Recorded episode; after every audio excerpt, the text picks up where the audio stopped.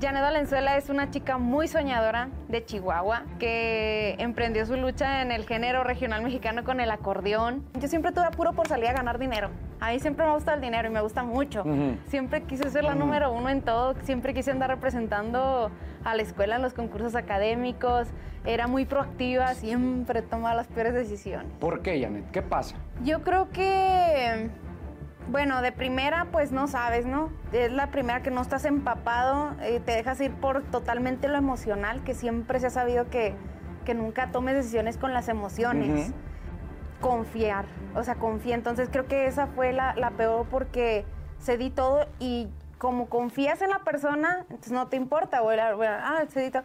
Y me costó dos años de estar congelada. Dicen que el peor enemigo de una mujer es otra mujer, ¿no?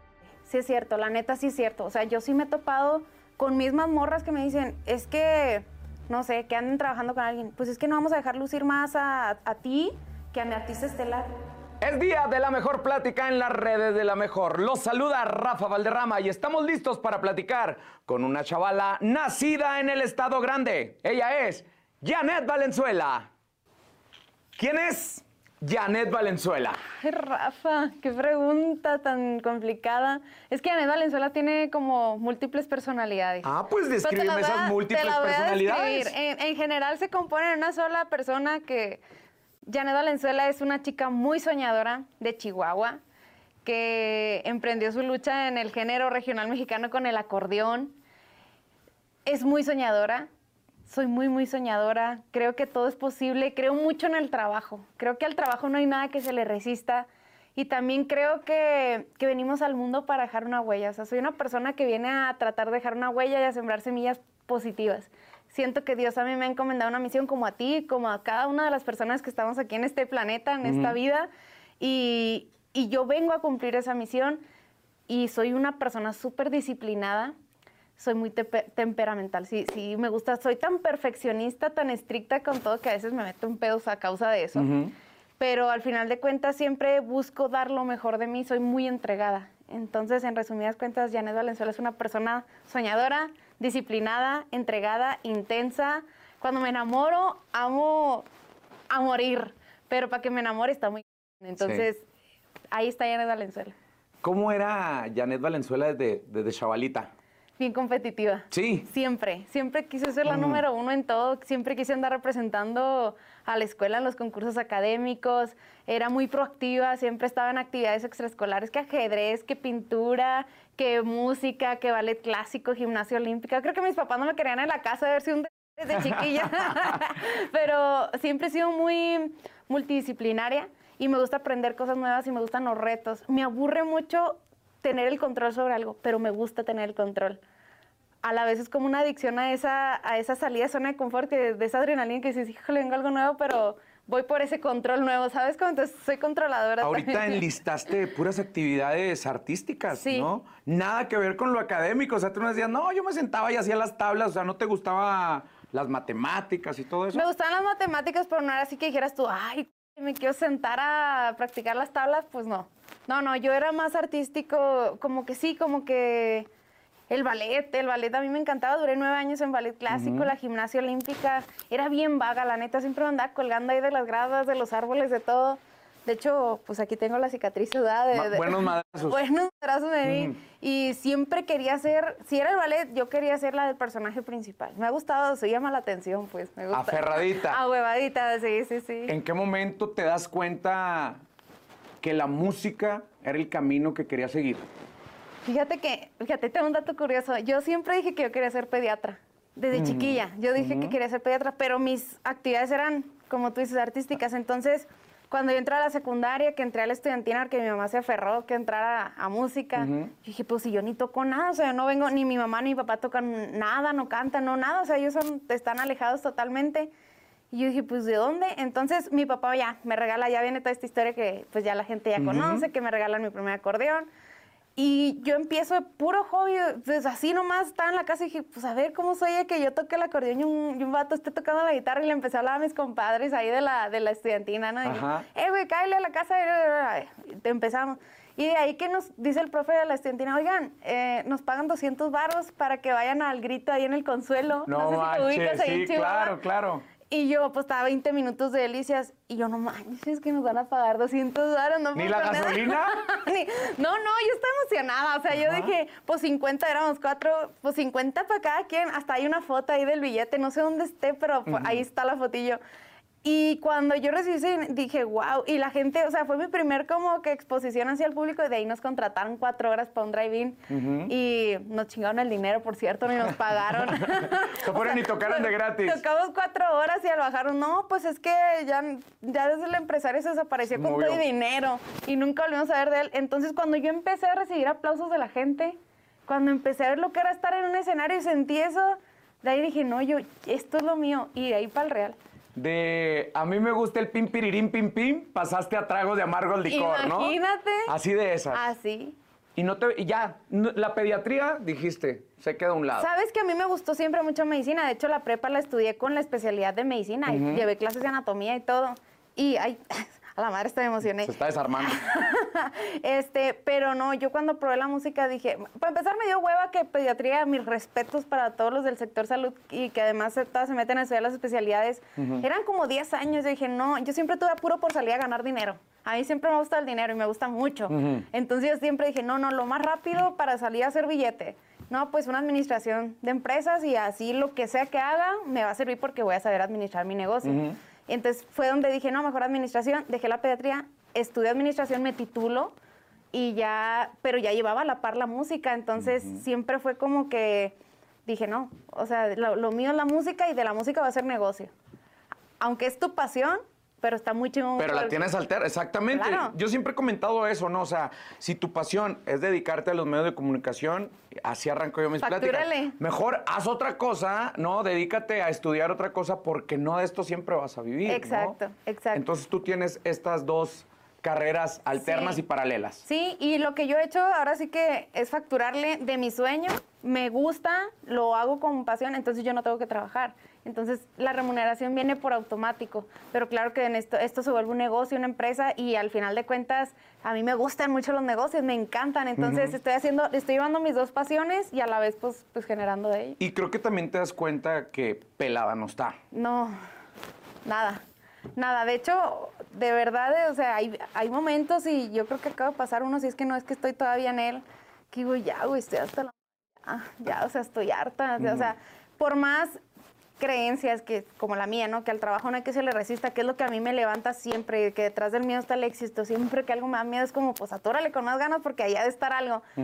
Pero si llega el momento en que ya te sientes hasta cansado, o sea, ya mentalmente tanto está, ah, sea, le das tanta vuelta a todo lo que pasa y de que aquí, por acá y por acá y por acá, intentas todo y no pasa nada y dices, "Ah", y de repente no intentas nada y se te abre una puerta acá, pero yo siento que al final de cuentas es fruto de todos esos cinco intentos que, Claro. no, que no fueron fructíferos en su momento, esa puerta se abrió extra, o sea, es, es un camino de estarte estrellando en el laberinto cada, cada, cada segundo en las paredes y de repente ya cuando te cansas ya, ya agarraste para seguir avanzando. Sí, claro, es como la casa de los espejos cuando entrabas sí. en la feria, ¿no? Ah, sí. y, y ahorita nos comentabas que después de esa presentación que tuviste por primera vez en la estudiantina en Chihuahua, los fueron a un drive-in y fueron estafados.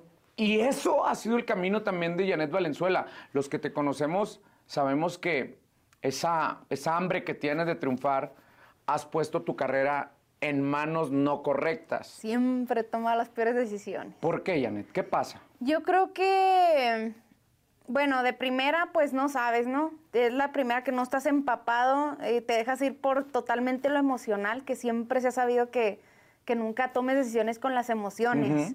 Y creo que los artistas somos tan emocionales, tan sensibles, tan como esa parte de, es mi, es mi sueño, no importa el dinero, no importa nada, haz lo que quieras conmigo, y te, te cedo todo. Y ahí está el primer error, tomar decisiones con las emociones. Entonces creo que me ha venido pasando con muchos años, obviamente ya las últimas malas decisiones, pues ya ahora sí que ha sido mala suerte porque protegida en contratos estaba, eh, todo lo de experiencias pasadas lo agarré, lo tomé, lo puse en los contratos, eh, mis abogados estuvieron al tanto, todo, y por eso salimos fácilmente, ¿verdad? Porque estaba muy claro el incumplimiento de la otra parte, pero creo que al final de cuentas como que yo siento que Dios, digo, esta, esta respuesta ya es más allá, pero siento que Dios me está preparando. Yo siento que Dios me está enseñando porque así del tamaño de los obstáculos siento que es grande lo que Él me tiene. Entonces, para estar preparado para algo grande tienes que pasar grandes obstáculos. Así ¿Cuál ha sido yo. el peor el peor trancazo que te has dado en esas partes? ¿Me estás albureando? No, no, no, no, no, no, no jamás, jamás. No, porque vaya que sí hay donde pegarte, ¿no? no, en, las partes legales, en las partes de los contratos, en la parte musical, en la parte de las estafas. Perdón, Rafa, somos de Chihuahua, ¿sí me entendiste? Sí, sí, sí, cómo no. Este, yo creo que... Yo creo que la primera fue con, el, con un empresario en Chihuahua, que fue la primer firma que hice por 10 años, cedí todo. Y confiar, o sea, confié. Entonces creo que esa fue la, peor porque cedí todo y como confías en la persona, entonces no te importa, bueno, ah, cedí todo. Y me costó dos años de estar congelada, de no poder hacer nada con mi nombre, con mis páginas y hasta la fecha, o sea, te estoy hablando de que esto pasó hace 10 años y hasta la fecha pues él me sigue quemando en la industria y me sigo dando cuenta de que, oye, es que todavía, hace tres semanas, oye, es que, que tú le des dinero, ¿a quién le debo dinero, güey? Pues si tengo la demanda y la sentencia, tengo todo el proceso, nomás que siento que también me ha faltado salir un poquito a hablar de estos temas, aclararlos, y lo he dejado, pero al final de cuentas creo que las personas también hablan por sí solas, o sea, si él es el que me anda quemando y anda como novio ardido, eh, como exnovio ardido, o sea, yo tengo los papeles y al momento en que yo quiera puedo salir y decir, aquí están los papeles y pasó esto, ya. Pero siento que Dios acomoda las cosas. Mi fe es grande, entonces creo que la vida va tomando su curso y yo me enfoco. También no me gustaría enfocarme en mis cosas por pero creo que ese ha sido, el durar dos años congelada, soy muy redundante en mis preguntas, pero el durar dos años parada sin hacer nada, para mí fue algo caótico. Y desde entonces ya no tomas jugo de tomate con almeja y carne seca. No, sí, pero de otra marca. sí, pero de Saludos otra marca. a la gente de Chihuahua, ¿eh? Janet, también como has tenido esos golpes de frente, no en tus partes, sino en las partes legales, has tenido mucha fortuna. Has sido una vieja bien afortunada. La ¿no? sí. Compartir escenarios con unos tamañotes del regional mexicano, ¿no? Platícale a la gente, ¿cómo llegas, ya? O sea, ¿llegas tú y te aprontas con tu acordeón a las presentaciones de ellos o cómo está la onda? Tú estabas en el palenque con Julián, ¿verdad? Sí. no, pues así como lo viste, tú, fuiste testigo. Yo, eh, pues estaba ahí de público, andaba bien peda.